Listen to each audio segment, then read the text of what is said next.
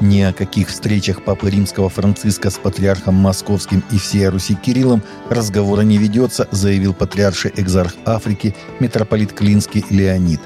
Ранее поддерживающий связь с понтификом глава Всемирного союза староверов Леонид Севастьянов сообщил РИА Новости, что в Ватикане с делегацией РПЦ обсуждается визит Папы Римского в Москву, который может предотвратить запрет киевским режимом канонической Украинской Православной Церкви. Касаемо встречи Святейшего Патриарха и Папы Римского официальная информация председателя отдела внешних церковных связей митрополита Антония датирована февралем. Ни о каких встречах и договоренности о встречах разговор не ведется, хотя раньше такие разговоры велись. 15 июня на площадке церкви адвентистов седьмого дня прошла 97-я встреча консультативного совета глав протестантских церквей России – Одной из основных тем обсуждения стали планы взаимодействия религиозных организаций с органами государственной власти в этом году и подведение итогов прошедших мероприятий различных комиссий и рабочих групп Совета по взаимодействию с религиозными объединениями при президенте Российской Федерации.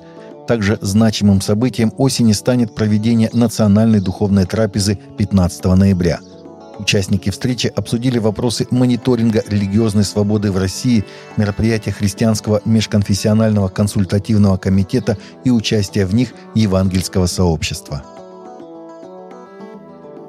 Завершилась работа по переводу Библии на башкирский язык, длившаяся около 20 лет. Перевод Ветхого Завета подготовлен Российским библейским обществом Нового Завета Институтом перевода Библии – с 2015 года шла работа по объединению переводов в единую Библию. На сегодняшний день работа завершена. На башкирском языке появилась Библия, содержащая все книги Ветхого и Нового Завета. 19 июня в столице Башкирии Уфе состоится первая официальная презентация книги в Институте биохимии и генетики Уфимского федерального исследовательского центра РАН – 20 июня открытая презентация по адресу улицу Выборгская, 29, подробности на сайте Российского библейского общества. Количество жертв кенийского культа голода превысило 300 человек после того, как власти эксгумировали новые обнаруженные тела в лесу Шакахола, сообщает Рейтерс. Как заявляют власти, погибшие были членами Международной церкви Доброй Вести, возглавляемой Полом Маккензи, которого обвиняют в том, что он приказывал своим последователям морить голодом себя и своих детей, чтобы они могли попасть на небеса перед концом света. Более 600 человек до сих пор считаются пропавшими без вести, сообщила региональный чиновник рода Анянча. Маккензи создал секту 20 лет назад. Пастор известен тем, что настаивает на крайних формах голодания как наиболее быстрого пути для верующего обрести вечную жизнь. США на популярном интеллектуальном шоу для молодежи «Джеопарди» трое участников не смогли ответить на очень простой вопрос. Их попросили вставить пропущенное слово «святица» в молитву Господню.